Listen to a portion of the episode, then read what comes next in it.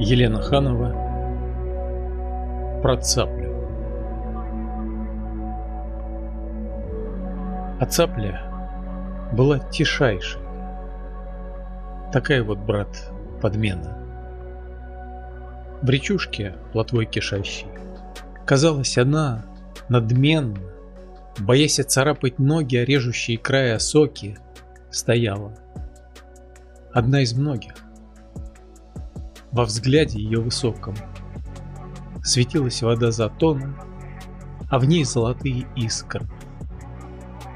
Когда ты, охотник, тронул двустволку, и воздух выстал. Взметнулась листва на ветках, и небо, смешавшись с тиной, захлопнуло сердце в клетке. Как будто она картинно осела комок из перьев. И плыли круги по глади. И ты сам себе не верил. А ветер ей крылья гладил.